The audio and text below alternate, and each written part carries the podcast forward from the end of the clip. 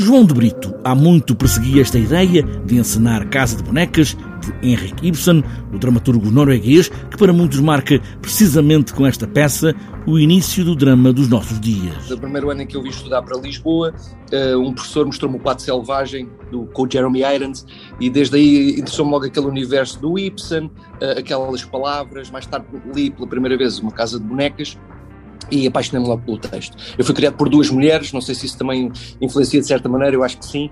Uh, uh, estar perto deste, deste questionamento, desta, desta procura de uma igualdade de género, desta pontapé de saída da emancipação da mulher uh, e todos os temas centrais desta peça que são fantásticos. Estes são os são assim o, é assim o, o, que é mais reconhecido, mas há muitos subtemas nesta, nesta peça, como a liberdade, como hum, hum, as aparências, o, lutar contra as aparências, esta, a fachada, o, não, não, não basta ser, uh, temos que parecer. Tudo passa pela relação do casal Elber, mas mais ainda dentro da cabeça de Nora, a mulher do casal.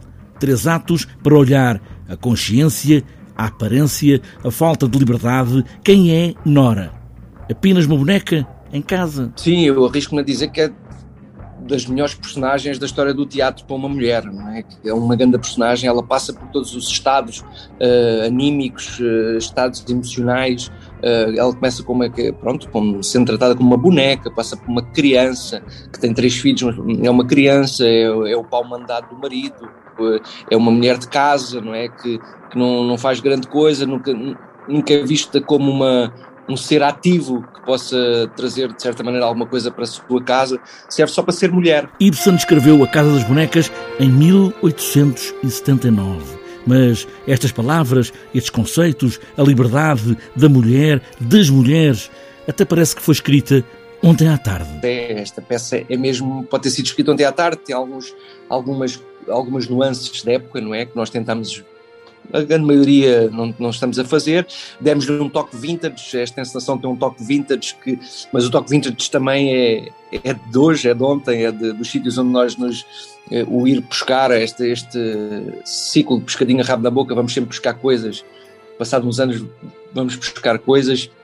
Não é uma, uma peça que se passa em, em, no século XIX, é uma, uma, peça que se passa no século XXI, com alguns tons uh, que nos pudesse remeter para outros, para outros uh, tempos, mas sim, é muito pertinente hoje em dia. É completamente, podia ter sido escrita ontem, os temas estão todos lá, estamos a debater tudo o que, está, o que está a debater ali e acho que é, é muito pertinente hoje fazer isto. Ibsen conhecia como ninguém a natureza humana. Estão lá todos os temas de hoje da nossa vida, onde parece que tudo mudou, mas a natureza humana está inalterável dentro desta casa de bonecas.